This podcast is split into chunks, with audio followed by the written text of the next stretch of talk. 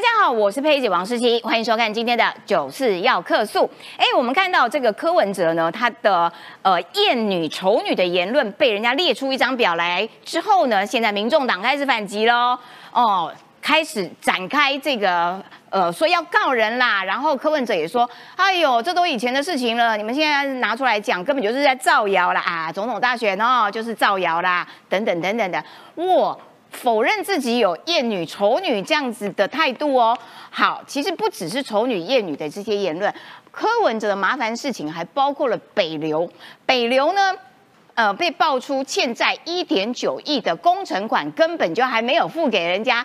每个月台北市政府应该要付出。八十万的利息，好啦，那结果柯文哲就说：“哦啊，中央不付的话，你台北市政府就要自己付啊，因为他现在没有在当市长了嘛。”哦，叫蒋万安市政府付，结果蒋市府也没那么好惹啊，蒋市府也派出发言人来反击啦。他说：“如果台北市政府要付的时候的话，那你柯文哲之前为什么几个月、八个月的时间你通通不付呢？”哇！结果现在北流这个争议似乎也打破了柯文哲这个很有财政纪律、很会还债这样子的神话哈。除了柯文哲之外呢，我们还要看到这个嗯，国民党的侯友谊。为什么？因为侯友谊呢，他这几天呢，呃，党内不断的帮他开这个造势大会。昨天晚上不错哟，他是跟台。哎，台北的、基隆的，还有桃园的三个市长一起联合挺侯大会。然后呢，七月二十三的全代会，韩国瑜也会来参加。哎，侯友谊不错，不错，不错，我都一直对他加以鼓励，有没有？哦，看起来党内的整合应该是完成了一大半了。哎，是不是真的这样？待会也会好好的来分析。好，另外还有包括了民进党的这个呃总统候选人赖清德，他在八月的时候不是讲过？要去这个美国嘛，过境美国啦。但是现在，哎，你看今天的早报用这种头版头题的方式，然后在那边说：“哇，赖清德，你是麻烦制造者，你都还没有出发，然后美国人就开始怀疑你了。”哇，造成美中台三方的紧张。消息从哪来？到底为什么会变成这个样子呢？本来这个国民党一直在那边制造出以美。现在好像转了个弯哦，要制造出美国依赖，哇，这又是哪招？待会可以好好的来分析。另外呢，在国际军事方面，我们还看到一个消息，就是台湾的军队现在在美国接受密训哦，真的吗？结果呢，美国的国防部的副部长没有否认，看起来是真的哦。这个美台之间的军事合作。是越来越紧密的。好，赶快来介绍今天的来宾。首先欢迎的是我的好朋友资深媒体人钟年晃，十七好，大家好。还有史上最强前政治幕僚吴坤玉，坤玉大哥。十七好，大家好。史上第二强前政治幕僚 民众党的前中央委员张义赛，佩姐好，大家好。再来是我们同样好朋友资深媒体人林玉慧。时间好，大家好，我都一直在想说，因为我的开头要叫她资深，嗯，可是她看起来就像个小女生一样，脸颊爱心，对，但是无论如何就是资深，好不好？来，一开始我们来看到哈，这是柯文哲，柯文哲他的北流啊，这两天呢。引起一些话题讨论，因为呢一直在跟中央，一直在跟台北市政府、蒋市府在那边互杠，因为柯文哲欠债不肯还钱，天底下有这种道理，一点九亿，台北市民每个月要付八十万的利息，哎哎，明指明告，哎，你一定搞错了，柯文哲不是最会还债吗？对呀，他不是告诉我们阿贝最会还债吗？说八年市长还得到？五百七十亿，是不是？不知道多少亿，反正就是一个天价。对，但是后来我们就发现说，原来他是把左边口袋的钱放在右边口袋叫还债，因为他把呃捷运的基金拿去还债，然后把教育基金拿去还债。对，再穷不可以穷孩子，但柯文哲就专门偷孩子的钱去还债。一百多亿的这个地方发展教育基金，结果现在剩下十二亿之类的，口袋快被掏光了。对，所以蒋万安现在很可怜。怎么办？没钱花。对，那好，这个北流哈，呃，其实台湾有两个流行音乐中心，一个北流，一个就是你的故乡高流。高流哦，高流有够碎。高流很漂亮，而且高流完工的比北流早很多。其实这两个北南两个流行音乐中心呢，都是文化部当时补助，其实差不多时间。但是高雄因为从陈局市长一直中间不小心经过一段乱流，韩国瑜到陈其迈市长啊，乱流，行政效率很好，所以高流先完工，那北流。很晚到二零二二年。二零二零年才完工哈，高流是比较早完工的。对，那高流完工呢，现在已经办了好几场音乐会嘛，流行音乐演唱会都都很热闹，很成功。可是北流到目前为止呢，争议不断。其中一个最近的争议就是工程品质，其实我们之前讲过哈，那个瓷砖才三年而已哦，对就掉下来。哩哩啦啦的，我第一次看到照片的时候，有人说哇，这北流好艺术哦，外墙都很艺术。仔细一看不对，是马赛克瓷砖掉下来了。对，就是看起来像是一个像斑驳的，对对对，北流走昭和就风，是走，对，怎么怎么会盖成这样子那个烂是现在最？流行叫做战损风，对，经过战争，有像哎有对经过战争叫战损啊。哎，好真的有像哎，战损，对，好，那北流最新的争议是呢，呃，这个原本是蒋万安，我觉得万安真是也是可怜哈，嗯欠了一一亿九千万，然后呢，呃，一个月利息八十万。对，照理说你在交接的时候讲，呃，柯文哲应该跟蒋万安讲说，哎、万安，我跟你讲哈，我们有一笔负债哈，该还哈。对。结果蒋万安竟然不知道，所以后来哎，呢他，怎么可以不跟人家讲？这是交接事项哎，对，包含北流跟北翼这两件事情，柯文哲都没有讲，因为这个对他来讲太丢脸嘛，可能说不出口。哦因为他觉得是自己的政绩，所以不能讲这些负面的。对，到后来是因为呃市议会民众党籍的议员呢，开始在批评市政府说，哎、你们为什么他编预算赔给厂商？哦，李四川回去翻了一下资料，恍然大悟，哈什么这个洞原来是你们柯文哲挖的，结果现在过来骂蒋万，所以李四川前一阵不是脸书发了一篇文章吗？很不爽嘛，对哈。好，那这事情怎么样呢？就北流原本的预算哈，文化部补助四十八亿，嗯，后来因为他工程延宕很久啊，那从郝龙斌任期最后卸任前发包，一路到柯文哲一路盖盖盖盖盖盖，那中间因为遇到疫情，很多原物料涨价，对所以市政府就说，那我钱不够，我要追加十二亿。好，文化部也准了十二亿给你，但是当时有一个弹书啊，因为。高流也有追加预算，但是高流追加预算的部分是高雄市政府自己找自己找钱，那照理说，台北市比高雄市有钱，应该是台北市找钱更没有问题嘛。但是好吧，文化部就说好，既然你不够，我给你。但是文化部当时有告诉大家，最多就六十亿哦，没有不能再要了哦，再要没有了哦。好，市政府也同意了。嗯，结果呢，完工，二零二零年完工，隔年市政府突然跟文化部讲，哎，不对不对，我们还有一点九亿。哪有这样子的？对啊，都完工了哎。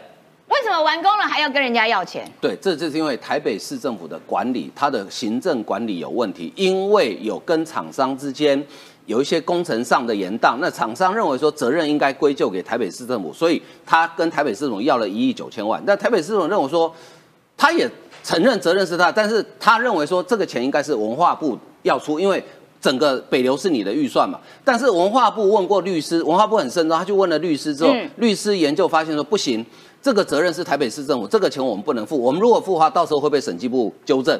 因为文化部跟台北市政府补助的钱不是已经对已经清了已经到一段落了，结束了啊。而且你都剪彩都完工了，哈，好，二零二零年完工的时候，柯文哲也很高兴的去剪彩，都完工了，嗯就你才去跟人家要钱，所以文化部当然不能给嘛。对就是因为这样拖了半年，一个月利息是八十万，所以半年呢利息就是四百四百八十万。哎、好这样子很那个哎、对这都是我们缴税的钱，交给地方政府的钱哎、没错，对，好，柯文哲怎么说呢？七月十九号他说文化部承诺编列，事后不给，文化部就说没有哦，好、当当时我们都已经讲好了哦，呃，七月这个北流整个大事件，北流经历三位台北市长才完工。解决十七年来历任政府的无解难题，好，如果当初市府不追加预算，现在都还盖不起来。问题是市府没有根本没有追加预算，呃讲的一副都弄哇，对都是我，钱是我都是我，没有。错，你是讲了追加预算四个字，但是预算是文化部给你的对哈。好，蒋万安相要相信柯文哲，我不是歪勾的人啊，你是不是歪勾不知道啊？但要解决问题，不要制造问题。中央既然不出钱，台北市政府就自己出。哎、好，你你说你觉得这一段话像不像渣男？对，就很渣男。就差握着蒋万安的手，对万安，你要相信我，对，你要相信我柯文哲，你要相信我，我不是负心汉。对，啊，我突然想到，好恶心哦。我突然想到《天龙八部》，段誉的爸爸叫段正淳，他对每一个女人，他都说你是我的最爱。我真的是真心爱你的，对，就是个渣男，渣男哦就是个渣男哈。渣男最后下场，段正淳最后是惨死哈。好，那这是台北市政府说，那英伟怎么说？他说，如果市府自己出示柯文哲的立场，这是现在万安的发言人，蒋万安的发言人。我觉得照片有修的太猛，科技的关系，哎，科技很帅，很帅，嗯帅帅帅帅。好，他说，如果是市政府自呃，如果是市府出钱是科的立场，那为什么从二零二二四月、六月两笔调解金额成立，到科同年十二月卸任，有八个月的时间，科市府为什么不自己出钱？现在因为你要选总统了，发现这个洞要填，你才说啊，我们自己出。问题是你现在不是市长啊，那你叫陈佩琪拿出来说，佩琪把存折秀出来，有没有一亿九千万？哎，对，佩奇为什么没有秀存折？不是每次这种时候，佩奇就会秀出印章跟存折。对，因为佩奇没有一亿九千万。如果秀出来，自己 P 图可以。好，北流整个事情是这样啊。柯文哲是说到今年七月十十一号，文化部才正式回函表态，不愿意支付。如果是民进党县市，中央就会给钱。你看，又搞这种蓝绿意识形态。文化部把时间排给你看，二零零八年。行政院核定新建经费四十五亿，由中央委托地方代办。二零零八年，请问谁当总统？不是陈水扁就是马英九嘛？对不对？好，好，到二零一八年应该是陈水扁任内，因为经历三位总统，所以应该陈水扁任内核定，就是他卸任前核定的。二零一八年，北市府要求追加十五亿，行政院核定增加到六十亿，而且你是北市府是要五毛，行政院说我直接给你一块，给你整数了哈，并且续名不得展言。代办协议书也明定以核定预算为限，这句话什么意思？以核定预算为限就叫六十亿，不能再多了。对，二零二零年终于完工开幕，二零二一年再增加工程争议款一亿九千万。文化部经过律师的法律意见审议后认定，审定预算后新增经费应归就。本来就是啊，我到这边就已经结束了嘛，对，清了啊，就都已经交屋了，你还跟人家要钱？对啊，没道理嘛，对不对？同样代办新建流行音乐中心的高雄市政府，二零二一年自行编列一亿九千万，支付不够的经费哦。对呀，一点九亿根本就应该台北市政府自己去找钱啊。而且你知道，高雄市政府每年的预算是比市政是比北市少很多哦。对，北市一年预算大概将近两千亿哦，高雄没有这么多。对，人家高雄都可以编得出来，为什么台北市编不出来？而且我们高流不会。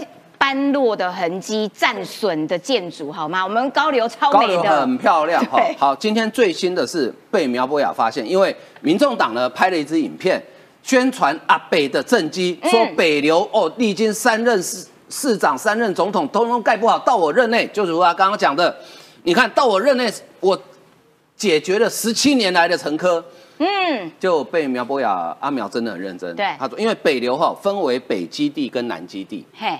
然后呢，柯文哲讲，他说当时在招标的时候，哈，呃，因为预算不够，所以我们决定说，那南基地先不做，我们先招标北基地。嗯，叫阿苗仔细找，哎，发现不对，因为从过去 Google 新闻都找得到，北基地的绝标日期是在二零一四年，呃，二零一四年的十月。嗯，请问柯文哲，柯文哲上任没有？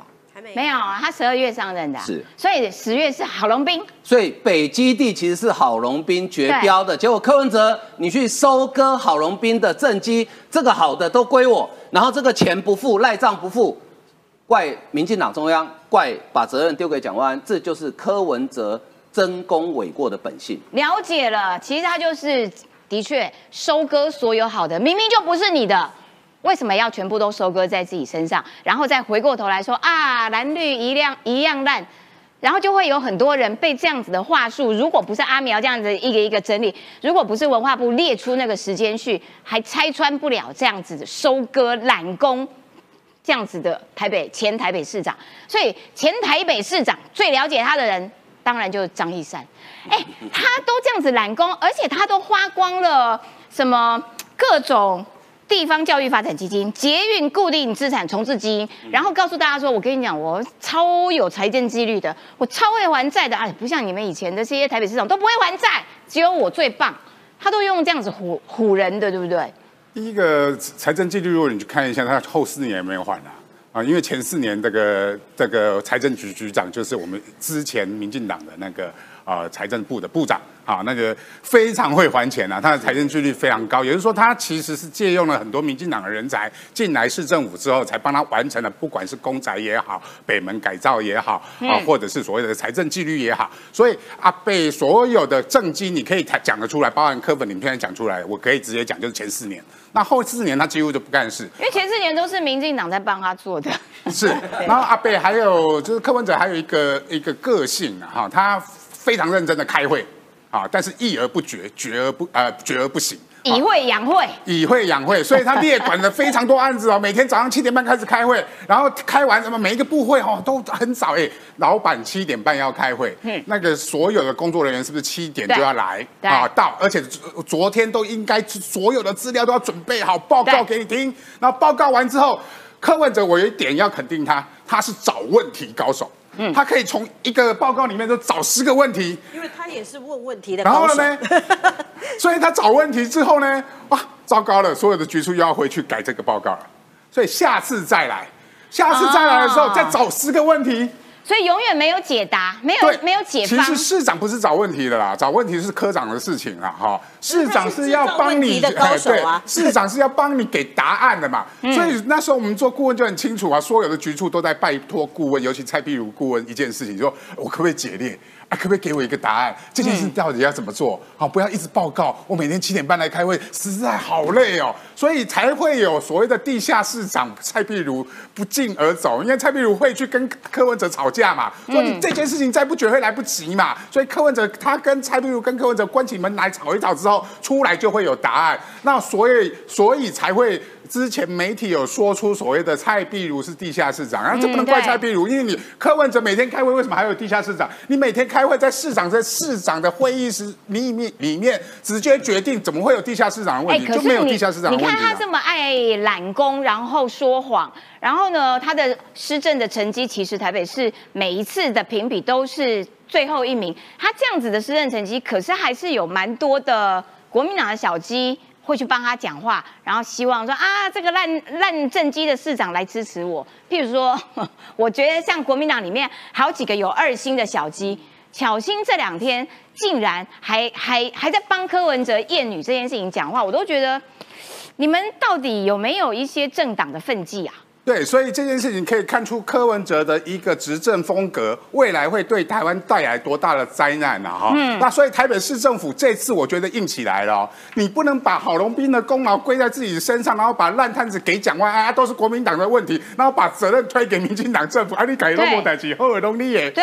其实这件事还有一个所谓的追加预算问题，追加预算是民进党的文化部的呃给的预算啊。阿让我非常清楚的这件事情，柯文哲一直不想追加预算，因为他说要有财政纪律，但是你都不考虑到这几年的整个所有的工程的预算，包含劳工啦、也好啦，物资材料也好啦，钢筋水泥都涨价了，所以追加预算是必然的嘛。所以为了追加预算这件事情，文化布局报告了好几次，他就是死命不给追加预算，因为他说。啊，你们是不是他都会怀疑人你是不是歪哥 啊？你是不是要给厂商他钱？有病啊还没有病啊，所以不愿意追加预算，才拖了很久，才愿意追加预算，而且不是市政府编列嘛，你不是市政府愿意去跟文化部要钱，他也不愿意市政府直接编列，像北呃南流就是市政府直接编列，就赶快迅速的盖完嘛。台北市政府，哎，台北市政府是全台湾税收最高的地方他就是不愿意台北市政府付钱。后他就叫别人给我钱，哎，中央中央你要给我钱，然后盖出来之后，哎，这都我的。好啊，刚才讲到渣哪有这种人？对，可是刚才讲到什么渣男那一段哈，就是蒋万安，他说突然跟蒋万安讲我不是歪哥的人，哎，这件事情我就觉得很奇怪。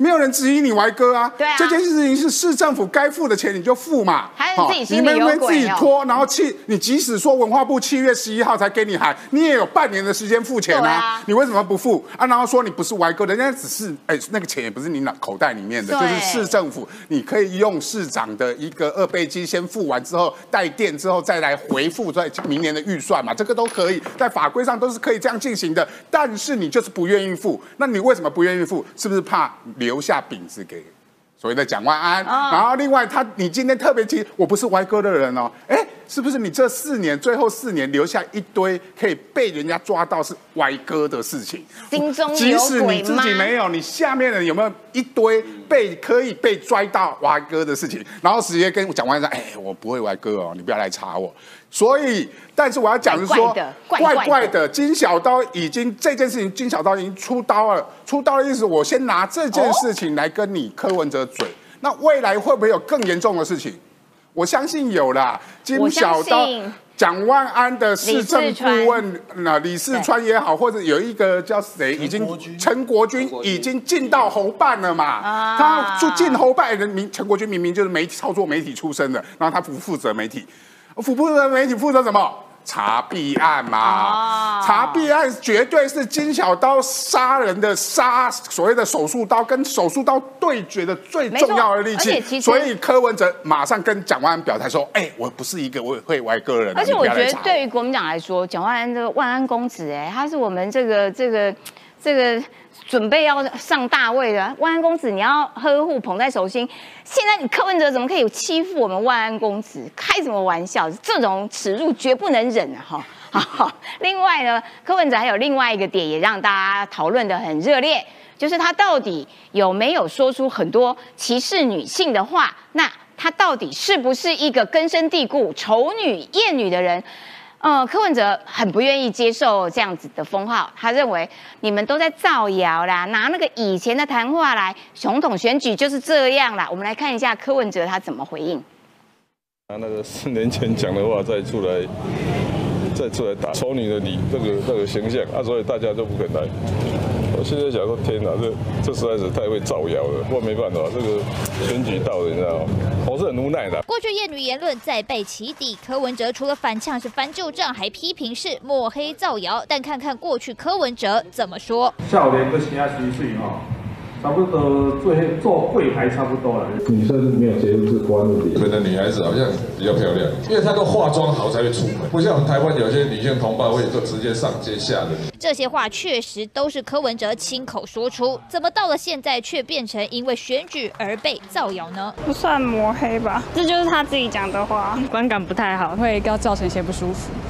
所以我觉得他可以再多做点加强。眼见厌女争议不断延烧，柯文哲女性支持度还重挫超过十一个百分点，民众党也赶紧灭火，不只强调柯文哲有反省，还做了这件事。哦，府方是有特别去安排，就是关于相关的这个性平课程，在应对这个议题的时候，怎么样去发言会比较合适。尽管听起来像是因为失言争议而去上课补救，但一查发现，北市府从一百零五年开始就强制要求所有公务员及主管每年最少都要完成三小时训练课程，也就是说，八年下来，柯文哲至少上了二十四小时的性平课程，但这些都是依规定执行，并非柯文哲心甘情愿。然后再上一次性平课吗亮度追问不发一语，尽管过去柯文哲都安然过关，但这回要攻大卫，过去曾说过的厌女言论又被翻出来，恐怕很难草草带。来，我们来看到柯文哲是说：“哎呦，你们民进党啊，有个坏的，都拿我四年前的言论出来打。老实说啦，我对台湾政治很不喜欢呐。我医生呢，医生都马在救人的，怎么会有一个行业每天在想怎么害人造谣？他也会造谣，没办法，选举到了，每天就是造谣、抹黑、抹红、带风向，很无奈啦。不过就是想办法在选举过程中呢，让水，我要让你们水准慢慢提高哈。各位听好了，你们水准有够 low 的啦，让这种造谣手段带风向效果会降低。哎，你话都你自己讲的，然后你你你你你牵拖全台湾台湾国民，水准太低了啦哈。驻德代表谢志伟他在脸书发文，他说台湾政治有一点我很我很不喜欢，怎么有一个医生每天都在要我们救他呀、医生应该悬无济事的、啊，哇，整个反缝酸到还讲的蛮精准的，然后也真的有够酸呐、等等的。这个要请教在场的女性小芳了，哎、脸颊 C，他怪罪大家水准不够，而且哎呀，四年前的你们现在讲这个干嘛啦？哎，我真的很怀疑耶，我觉得柯文哲的逻辑哦非常非常的糟糕。他刚这一段话其实前言不对后语的啊，你可以看到完全没有关联性。不过呢，我要讲也是医生啊，那这位医生呢讲的非常好，这位医生是我们大家都非常熟悉的，呃，是这个 ICU 的陈呃陈阿金医师啊，他就说啊，我啊我是这个医生啊，我们医生如果是本科的话，那当然是最好的就留在本科啊，比如说心脏科的就留在心脏科啊，那为什么你是外科啊会被发配边疆去到急诊科，就一定是因为你不会开刀才去急诊科嘛？哎呀，真相大白，原来是这个样子啊。哦那其实啊，我觉得一山还有一山高，一物才能够有一物来克。我现在已经发现啊，要克制住科批啊，呃，科布林王这一支的这个呃克他的是谁？就台北市政府，我们现在的万安公子啊，他现在只要回头翻一翻。在北市府里面有哪一些哈呃千年还不出去的账，或者是现在突然暴增的那些的利息呢？你只要一找，绝对跟科批有关。刚才阿晃讲的非常清楚，我不再赘述。所以现在呢，真的，一山还有一山高，一物还要有一物克。现在就靠台北市的蒋万安怎么去克柯文哲啊？那柯文哲他刚才讲啊，他说：“哎呀，干嘛讲他四年前的话？不是四年前，我再跟你讲，这是你二零一四年你有出一本叫做《白色的力量》这本书吧？是的你怎么说的？他说女生要不是有立腺体的话，地位会更低。然后第二个，他说重男轻女是生物的本能。什么鬼然后第三个是，当一个职业里女生的数量如果上升了的话，那就代表这个职业没落了。第四个是最聪明的太太啊，只要顾好子女，男人去外面晃一晃，还是会知道要回家的。然后有提到说什么少啊？这什少么子什么鬼化，言论？气死我了！少子化要怎么解决呢？哎呀，那就一夫多妻就解决啦。这个是他过去在《白色的力量》这本书里面写的。那呃，这个算不算是柯文哲你的言论？算不算是这呃你的你的想法？那你有道过歉吗？刚才他不管说啊，这是造谣啦，这是抹黑啦，这是因为选举。那你有没有因为过去是依照你名字所出的书，或者是你所讲的话，你道过歉？没有。他完全没有因此而道过歉。你有跟陈以贞道过歉吗？因为你说陈以真长得漂亮，适合去做这个柜台。然后你有跟这个呃妇产科的医生道过歉吗？因为你说他们都在女人的大腿当中讨生活。嗯然后你有跟这些所谓的外籍新娘道过歉吗？因为你说他们是货物啊，进口来，进口有三四十万，这是你在二零一五年的时候讲的。你有道歉吗？还有，你有跟你党内的发言人这个道过歉吗？因为你说你们发言人呢、只要找漂亮的人，这都是你说的。还有，你有跟学姐道过歉吗？你你怎么说学姐的？如果说哈，他他有一段直播还是什么东西的，我不晓得医生还记不记得？他说只要破万的话，学姐就来陪吃饭。他把学姐一位现在台北市议员当个呃，这个叫什么？饭局妹，呃，饭局妹还是好听的，吃饭呢还是好听的，所以这也难怪啊，在七月十六号的时候，民众党的劳权女神赖香林啊，她会为什么抱怨说，哎，七月十六号为什么现场都是男生比较多？为什么都是蒲公英比较多啊？普遍男性巨婴比较多，因为呢，女性呢普遍都要在家里面要照顾长辈跟小孩啊。哎呀，这个是赖香林，这个是民众党现任的立法委员，这个是柯文哲叫你把狗带回去的那位立法委员，你竟然这样讲话，难怪难怪难怪！我有一位连友啊，那他正好有个同事啊，礼拜一去上班的时候，哎，讲柯文哲丑女言论破万了，对对，那因为那个感感谢贡献这个大家的观看数哈。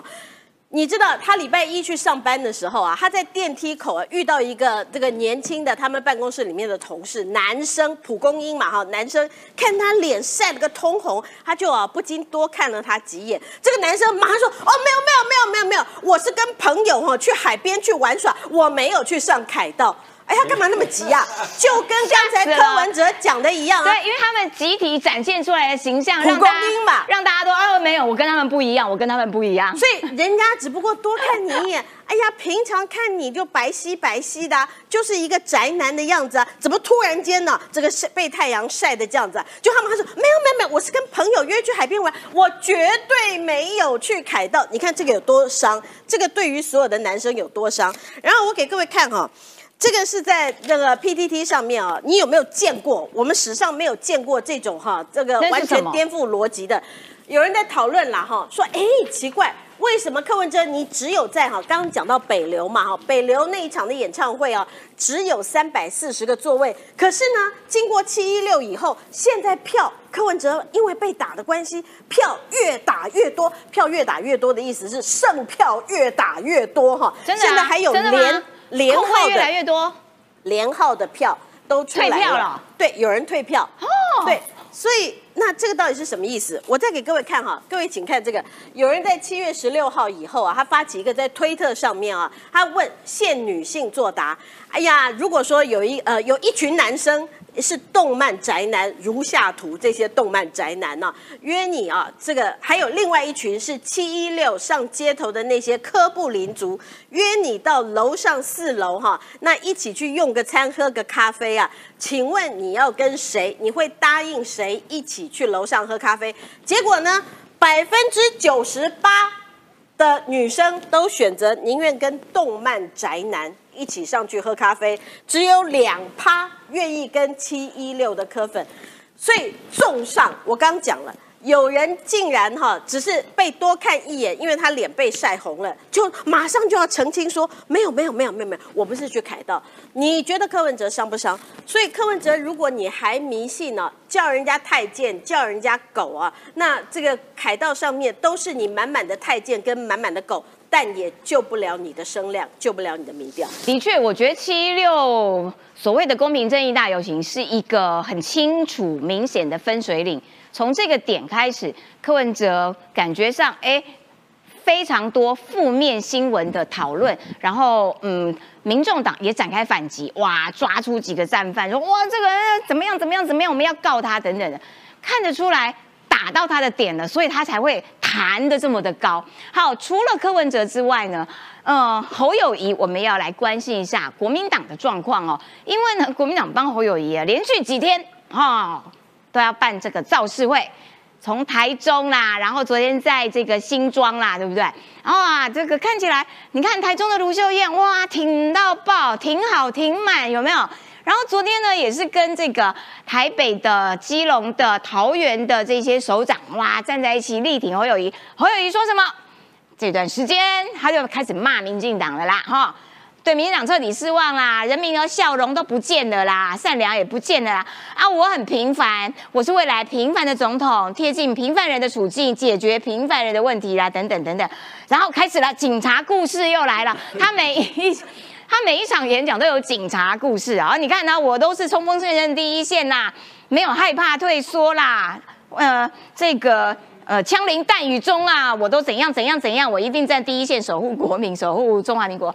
然后呢，我觉得我们制作单位的小编啊，真的是有点坏啊！你要站在第一线守护国民，啊，你怎么不去当兵，选什么总统啦？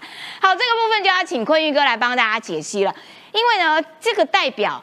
侯友谊，你看七二三，韩国瑜也要出席全代会，然后那么多县市首长执政的国民党的都站在他旁边，党内整合安了啦。那个有两个原因啦，哈，第一个大家都要给党中央一点面子，好，嗯，就就说不能把这个皮给撕破了啊。国民党的传统向来是斗而不破，这第一个。第二个，你不觉得现在很多人的讲话，他通通都是。呃，不提侯友谊，但是我就会坚持我挺国民党党这个什么提名的候选人，对不对？好，这个叫什么？这个叫停选党不选人。好，选党不选人的意思是什么呢？那选党不选人的意思就是说，那呃后面还有可能发生变数。哦，好，就是我认招牌，然后我认招牌，好，我认老店，啊，我没有认产品。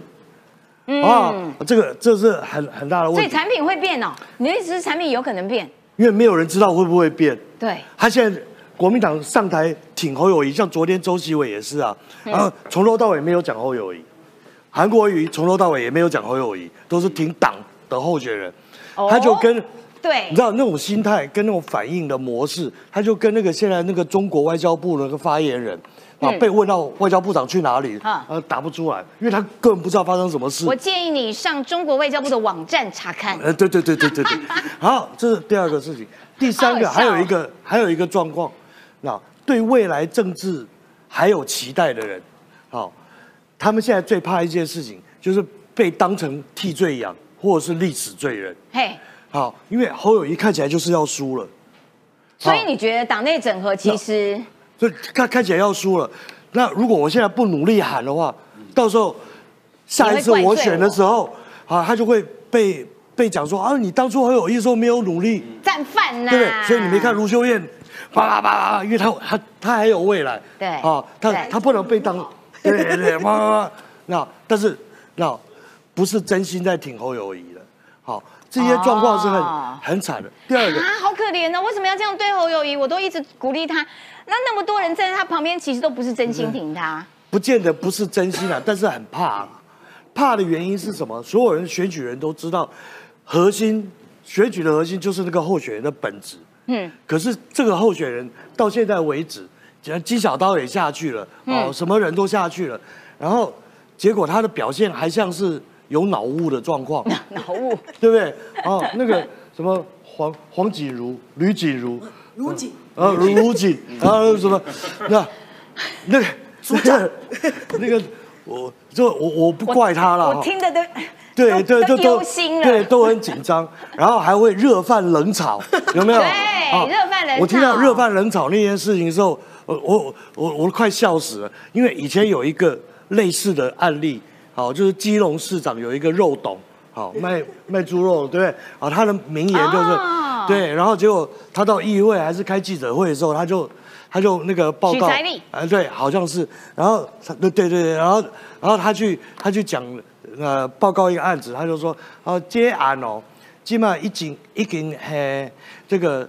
大象真白，石落水出啦，他真的这样讲，啊，真的，然后大象真白，对，然后还有一个记者哦，姓卞，然后汴梁的卞少了哎三点水哦，然后结果呢他递名片的时候，他还纠正他哦，他说，哎，你那米啦，印唔丢记的，那那个呃，跟几回呢？嘿，卡先生，所以以后还质疑人家姓错了，应该是卡，对对，以后我们就叫他卡记者，好可爱哦。那好，然后，然后其实这也没什么，但是这是一个脑雾现象，也就是说有一点脑雾的状况。然后，可是，在县市长层级，大家其实还都容忍。哎可以可是当你变成总统的时候，嗯大家其实是接受不了这件事嘛。所以其实国民党内还是有一些人，嗯，热心的给谏言，譬如说，因为金普聪不是有去拜会对张荣卫嘛，然后谢龙介就跑出来讲说啊。张荣卫要侯友谊这一点打掉重练啦。他说，一个好产品如果没有包装跟行销，就没办法得到消费者的青睐，不会大卖。所以张荣卫提醒了最擅长做文宣的金普聪说：“你你搞错喽，你的行销搞错喽。可是他第一个前提就错了啊、一个好产品，所以张荣卫不好意思，啊就不是好产品李当李当讲话是稍微有老江湖有点艺术了，对。哈他有时候会讲反话，嗯，啊，所以张荣卫完全没有在给他们面子。他如果讲那个产品不好，那就崩了嘛，嗯就翻脸了嘛。所以他他只能这样子讲啊，那产品还可以啦，但是要加强行销跟包装。所以他同时打脸侯友谊，也打脸金普通。对对对对。哇哦然后然后然后他最后你看他他他那个最后米当还是表态啊，跟媒体讲说我会挺郭董啊，对，对不对？然后这个才是啊我这张票是投郭呃郭台铭啊。对，对我的，而且他当时在见面的时候，他旁边只有几个呃什么呃张永成啊，好就是农会的啊什么的，呃几个几个比较亲近的啊，比较几个比较比较亲近的朋友，那个那个不是真的真的有开什么派系大会来挺的。啊，或者是哦把所有的投投狼那样那个，所以国民党的党内整合，经过了金普聪的出手，还是没有办法真的到位。因为他金角刀跟过去，那跟这个地方派系啊，那这个很很多恩怨怨怨呐。嗯，好，我举一个例子，我们在高雄，高雄白派，那你去问白派的条阿咖，那我们都听了耳朵都会长茧了。二零零五年，马王在选党主席的时候，那金就说王金平这个边人都是黑金，黑金，嗯，那气到啊，整个白派到现在都记得他的的的当初讲什么话，嗯。讲到讲到金普松就就就就就就开骂了，嗯，那这种东西都是怎么讲？你很难一时之间，然后说你带一盒蛋糕去就可以化解，你也把这个事情想得太容易了。但是我还是要给侯友谊一些正面的鼓励，至少七二三全代会，人家韩国瑜会来啦，你们不要再一直炒作了。尽管韩国瑜支持党提名的候选人，没有讲出侯友谊三个字，但是人家出席就是一个往正面发展的事情啊。是啊，没错哈，韩国瑜终于出现了啊，啊而且是原本是七二三他要出国，原本是要带他家人要去看呃女儿跟儿子吧，因为女儿好像还在加拿大嘛哈，嗯嗯，要去看。那为了出席全代会，所以特别跟家人商量，把这个行程改掉了哈，诚意十足吧，对不对？啊，那个男人又来了，对不对？对，然后好台下全代会，酸总统，酸总统。应该不会让这种场面发生。哦那就好那那天韩国瑜呢，他呃，照国民党说法是说，因为他全代会应该是照你的职位来做的啊，比如说呃，中常委、中央委员、中评委，然后一般党代表，席什么的对对对对。那我看文传会主委是说，上台的人哈，呃，只有马英九县市长啊、立委可能不上去，因为他说全部都上台一百多人啊、太多了啊。好，那韩国瑜会不会上台？不知道，现在还不知道。所以，如果很多人期待说后天你看到韩国瑜拉着侯友谊手喊“当动算动算”，哦，还到现目前为为止不一定看得到。嗯但是呢，我觉得这个座位安排哦就很有意思了。嗯，韩国瑜的座位应该坐哪里呢？他照国民党说，他是坐在中评委那一区嘛，哦，因为他是嗯中评委的身份。那侯友谊没有党职嘛，嗯，他就是总统候选人嘛。对那也就是说，原本没有座位啊，但是你没有座位，意思是说你可以自由入座。嗯，好，所以我觉得朱立伦你送佛送上天吧。嗯。我跟你讲，礼拜天座位怎么安排，你知道吗？嗯。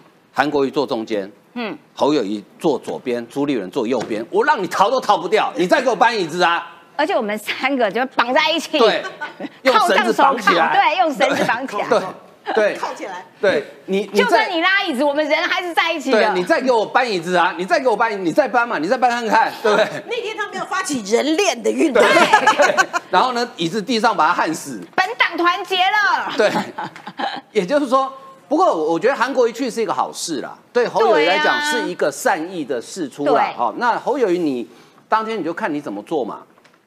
其实我跟你讲，政治有时候就是某些时候需要适度的表演嘛，嗯。比如说啊，坤对。玉兄是韩国瑜，我是侯友谊，好，我们坐边上，即使他不想跟我讲话，但是我们偶尔就这样。凑着，哎，我我跟你讲，对对对。还是要有一些这种媒体一拍，就是。对媒体一拍，全代会结束，马上 嘟上来问，哎哎，你们刚刚讲什么？演演演演，哎，对。啊那媒体在拍，对对，然后媒体就接下来就是那个一个中国对，然后媒体就会嘟上来说，哎哎，你们刚刚讲什么？为什么咬耳朵咬那么久？如果你们两个不咬耳朵，媒体就会说两个人互动冷淡，对嘛？互动零。眼神没有交汇。哦。该表演的时候就要有有一点点表演的艺术。对。好，那我觉得就看侯友谊自己能不能做。你你总不能叫韩国瑜主动靠过来，你偶尔就是要主动，要有被动嘛，对不对？进三杯嘛，对。对啊。对，呃，或者是因为全代会可能不能喝酒了，就是你可以拿候选人最小，我觉得这个这个侯友谊应该要主动给他凑上去，对，你就凑上嗯。去，或者是说拿个养乐多，对不对？哎，这个不错，哎，试看看。养乐多。这个解酒好，这个解酒好，对不对？我怕的事情是他出手太重嗯，本来要搭他肩膀表示好朋友，就变成大歪哥。把他给过肩摔了。好了，我们不要再这样子这样追侯友谊了，侯友谊要振作，好不好？我一直很担心，我心们。要用鼓励代替责骂。对，我就一直鼓励你，可是都你都一直没起色，真的是哦，真的让人看得忧心。但是年换我没有要让你休息，你要接下来要来告诉大家这件事情。台湾军队在美国密训这件事情，哎，这真的哦啊，那所以某种程度是他没有否认嘛，所以。呃，这是美国国防部印太事务部的助理部长嗯瑞特纳，他没否认，意思就是对啦，麦克蒙啊啦，今天啦，这样。其实很有趣，有一个新闻我不知道大家有没有注意到哈，呃，前一阵子中国的大使驻美大使谢峰进到五角大厦，嗯。嗯，他就是跟瑞特纳见面，哦，两个人谈了大概差不多四十分钟左右。见完面之后，然后就有这个消息。但是但是很奇怪，呃，中国跟五角大厦都没有透露两个人谈了什么。嗯好、所以我看到瑞特纳这名字，我突然脑海中灵机一动啊，嘿，呃，会不会是谢峰跑去问瑞特纳说，哎、听说有台湾军队现在在美国受训，而且今天还是 gay。哎，我在想，跟因为这时间点太巧合了，对对，就也不过大概是前一两个礼拜的事情，就是谢峰去见了瑞特纳，一个短短的新闻，然后美国的国防部他有发表短短的新闻稿，但是就几个字，就说双方交谈四十分钟，但是没有讲什么，好、其他就一些台面话。所以我在想，会不会是跟台湾的军队在美国受训这件事情有关？好，其实哦台湾的军队在美国受训，虽然双方的政府都没有公开承认过，对但是其实它并不是一个秘密。那很多人都知道。但是呃，这一次的受训呢，第一个比较特别的是，记者去问国防部的副部呃这个助理部长哈、他他没有否认。对，好、通常美国军方的习惯是这样，我不否认就代表说你的就是你的问题是对的。好，你的问题是对。好，第一个很特别，他没有否认。第二个事情。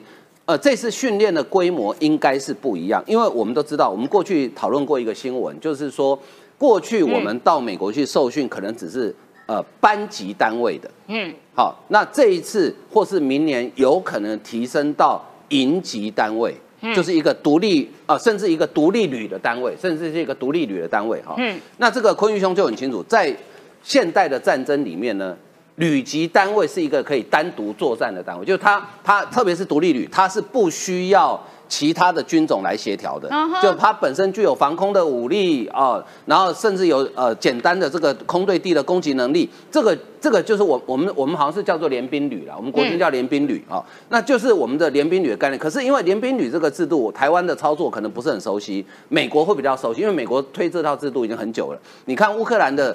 呃，这次为什么俄乌战争可以打这么好，就是因为他们有接受美式的联兵旅的训练。哦是哦，哦，他们从哦二零一四克里米亚战争之后，整个乌克兰的军方的训练跟制度，从之前的苏联就是俄罗斯体系，整个改成西方嘛，跟北约系统嘛。所以呢，呃，这一次去会不会是属于这种比较大规模的呃联兵联兵旅的这种训练？啊、嗯这个对于台湾的整个战力提升是很有帮助，而且更何况我们接下来跟美国要交接很多武器，比如说海马斯火箭啊，啊，你总要受训嘛。我很喜欢这一台，我觉得感觉很威。对，很威。对，海马斯火箭啊要受训，还有我们最近跟美国采购的那个呃国家先进的防空系统啊，那是嗯整套系统，这些都需要受训啊嗯。那其实我们的空军 F 十六飞行员在陆客基地受训，这已经不是新闻了，已经受训一二十年了嘛。嗯好嗯好，那这一次呢，其实。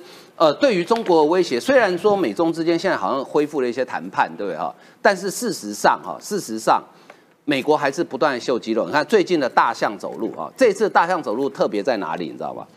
因为过去的大象走路，大象走路，因为常看我们节目的观众朋友都知道，就就不用再特别介绍，我觉得大象走路的那个画面看起来很很壮观，好好看哦。对对对你看这么多哎。可是哦思琪，我跟你讲，这一次的大象走路最特别的地方是在哪里？过去的大象走路都是美军自己，全部是我美军的飞机。对，这一次有法国的军队，有法国法国四架标风，还有美国、英国、法国、澳洲、日本、六加拿大，大国家，哇！你知道二十呃这个几个国家的军机，他们的飞行员是各自受不同的训练，也许使用相同的飞机对，但法国是完全是欧系的啊，就是他们自己国家的飞机，就他们的训练，你要训练到可以在跑道上大象走路，那个表示说。这些不同国家的空军飞行员之间已经具备基本的联合作战的能力，嗯因为他才能，因为大象走路是需要默契的。你想想看，每一架飞机要同样的速度，然后保持相同的距离。你知道有一个稍微快一点，可能就会追撞；稍微慢一点被后面追撞，对对不对？所以这表示说，美国现在秀的呢，它不是说要秀大象走路，大象走路对美军来讲没什么太了不起的，因为有更多架飞机对的，但是它是不同国家对，。它是一个横横向的那种对哇，，这是一个不同国。家的大象走路，这个我觉得中国看了可能都会很紧，张。还要赶快 tag 那个郭台铭啊，因为郭台铭怕他又在抗议军演，这次不是我们哦，哦这这次是美国跟好多其他的国家哦。那你可以把你的私人飞机飞去那个空军基地，看能不能过夜啊？应该还没飞到就被打下来了。好的啦，好，接下来要请过。这个接下来要请坤玉哥啦，这个也要告诉大家一下，因为台湾汉光演习这件事情哦。我觉得老共真的是哦，每天都怒点很低，他时不时就会发作一下。我都呃希望说，哎，你会不会高血压发作？好，也因为台湾汉光演习，然后中共都要表达他很不爽，然后所以他其实最近这几天哦，他的这个呃在台海周边扰乱的情况是又变本加厉了。这个部分要请坤哥帮我们解说一下。他呃不只是为了汉光演习，我觉得老共在台海周边所发布的东西，它其实都是在对应，好这个某一个事件或干嘛。对然后还有一个最主要的一个长期的工作，他就要把台海内海化。对对对对然后说这边我不承认你这个海峡中线，嗯甚至我不承认你这个这个所谓的领海嗯啊、领海极限这些东西，我都不承认。十二海里我都不承认。那他想要做到这一点，嗯可是台湾也也把红线画出来，嗯所以你真的进来领空领海，我就打。哦，哦，这一大家都把话呛明了，嗯好，所以他他现在还只能在防空识别区，然后在这边演，那个就是一个演，用这些线来做图，好吧？啊，嗯你看嗯我把台湾嗯包围了，啊，我 P 三，我的我的我的我的不是那个。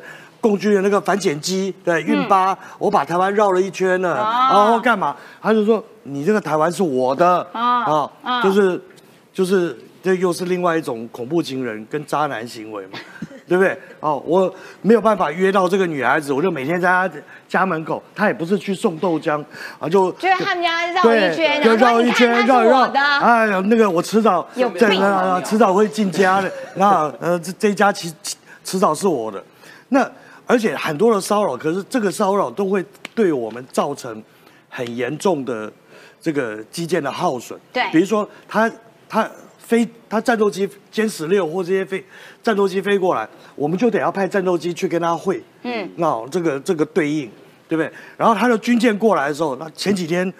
啊，这个出动那个二三十条军舰出来的时候，我们所有的海军加海巡，所有的船舰全部都跑出去了。嗯那所以我们必须要去开始思考一些不同的方式来嘿对应那它的嗯呃哼这个这这这个威胁。好也是我最主要是监控。好，那么因为那个成本太高了，一架飞机上去可能几百万就没了。对对好，那这个就所谓的不对称，就是这样子思考。哦，啊，所以哦那大家所以我们要怎么办？所以这件事情呢，不只是我们，连美军经过了乌克兰战争以后，他也开始发现，像美军以前那种财大气粗的玩法，呃，那个玩不久。那所以他们也开始在发展一个东，他们叫做浮空气。浮空气其实简单来讲，它的概念就原最原始就是气球。浮空气，啊，浮在空中的那个气器械嗯。啊，浮空气它最原始，它其实就是气球。啊，气球的衍生体或是飞艇。啊，啊，就是这个，这个就是浮空气。嗯，好，然后这个原理是什么呢？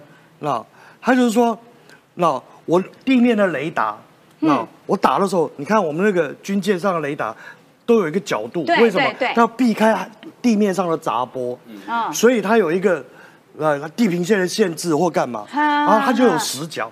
那直升机这些都就会从那死角钻进来，啊离地五十米，离地甚至离地三十米，然后这样钻进来。直升机从那个那雷达个死角，所以你看乌克兰，乌克兰的那个俄军这样就避开都在树顶高度，有没有？啊，树顶高度这样的飞过来，为什么？就避开雷达搜索。哦，那我浮空器，我把它升到离地两百米的距离，嗯长期待在那个地方，上面带着雷达，带着三光系统，就是镭射啦、可见光啦、红外线。那我是不是就把这个向下打？对那向下打的时候，我是不是就把这些死角给消灭掉？对。然后你远远的五十公里外你就飞过来了，啊，嗯飞过来我就嗯已经发现，对这样我就有时间反应。哦，哎，啊是所以这个浮空器好重要哦。所以，所以美国海军那个那个 Proceeding 的那个月刊这一期就有一篇文章专门在讨论浮空器要怎么应用。哦啊，他说这个不论在成本效益或各种方面，都是远比以往的什么 MQ 九啦、无人机啊，嗯啊这种东西要啊要便宜，而且这个东西还可以哦定制，定制到可以可以，呃，现在有了规格可以载七千磅。七千磅就三千五百公斤的装备上去，所以你什么雷达啦、飞弹啦，都可以带上去全部都可以带上去。好，哦，感觉这一颗气球很赞。对，好像这个就是美国海军现在在现役的，这是美国海岸哎那那所以防他对的。那美国在用这种东西，他在研究这种东西的话，那他有要给我们用吗？啊，那我们也可以研究，其实这个技术难度不高。说的也是。好，那我们初步的初步的，其实已经有一些实验品出来。嗯。啊，我们那个经纬那边，他就他就做了，他就一个农用的。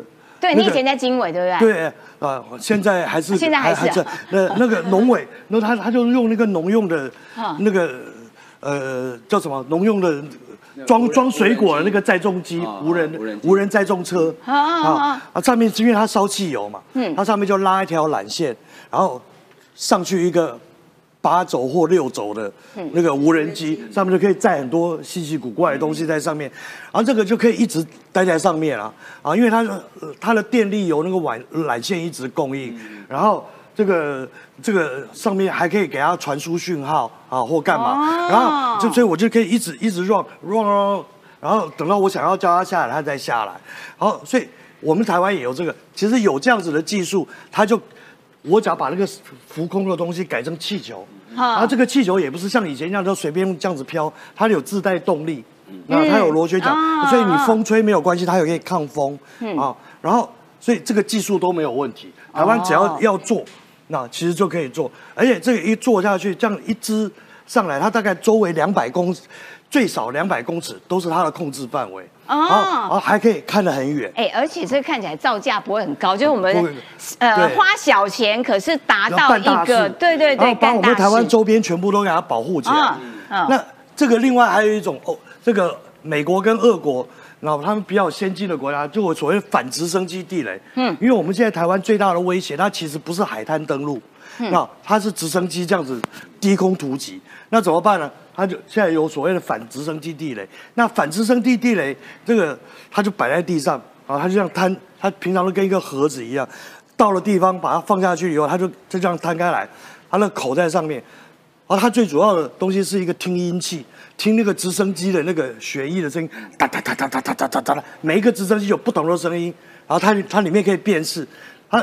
可以好几公里外就听见，听见以后他就把他的好几公里外就听见，哎，就听见了。然后大概两公里外就可以听见，听见了以后他就把他的那个传感器给打开来，啊，所以它上面什么有镭射的，有红外线啦，啊，啊就开始辨识，然后开始抓那个直升机飞的方向，哦，飞过去以后他就嘣弹弹起来，然后就在直升机旁边再弹两百公尺，啪把它炸开来，好几千颗钢珠就这样出去。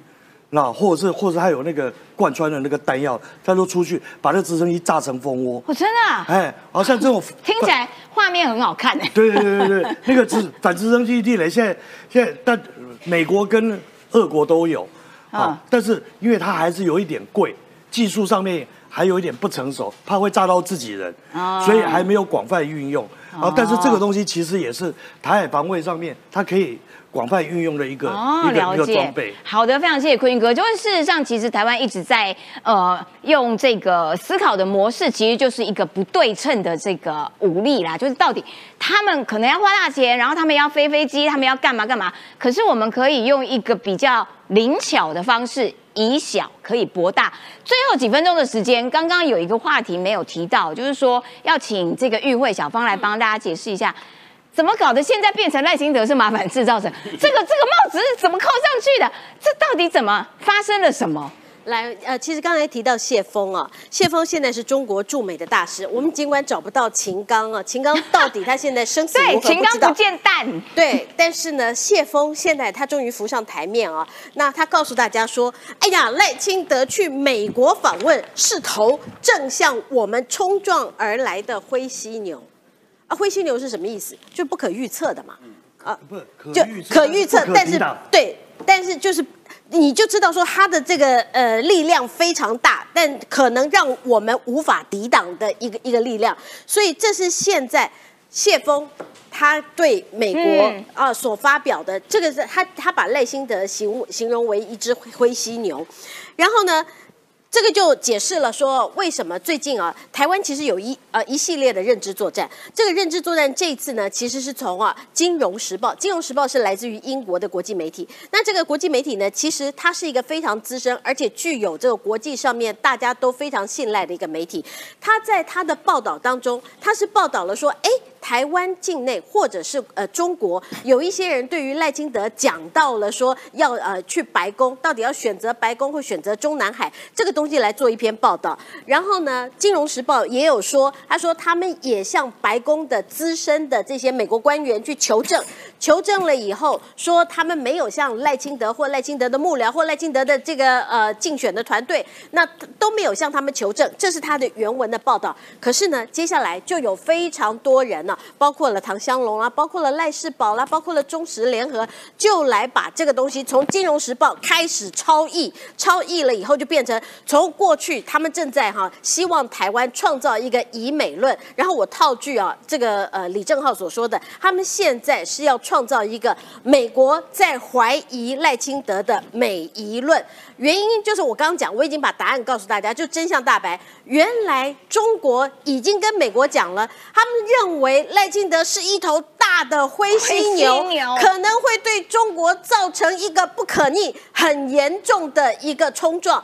那这怎么办？只好透过再加更。加大力道，透过柯文哲也好，透过侯友谊也好，透过国内的这些特定的媒体，透过这些的政治人物来做认知作战。所以你如果这样子看的话，你就会非常清楚，包括赵少康也好，或者是包括呃，你会看到说有一个所谓的翁姓教授，这位翁姓教授他他呃通常是接受谁的访问比较多？我常看到他都是接受 TVBS 的访问啊，连线访问比较多，或中天的访问比较多。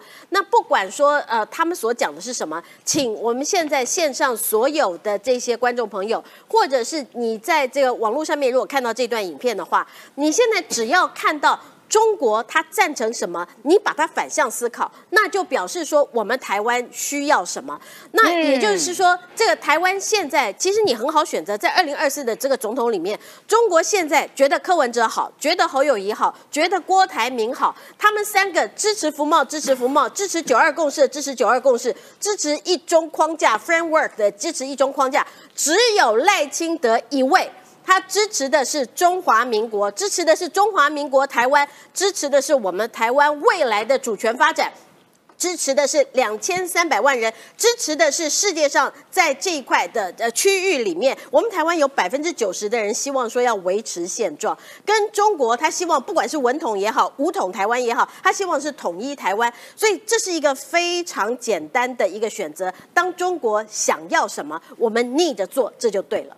我觉得结论下得真好，小芳这句话就是，当中国吓得半死、气得半死，这个跳得老高，说啊你是灰犀牛的时候，哦，就表示灰犀牛一定做对了什么。好的，今天节目时间到了，下个礼拜一同一个时间，拜拜。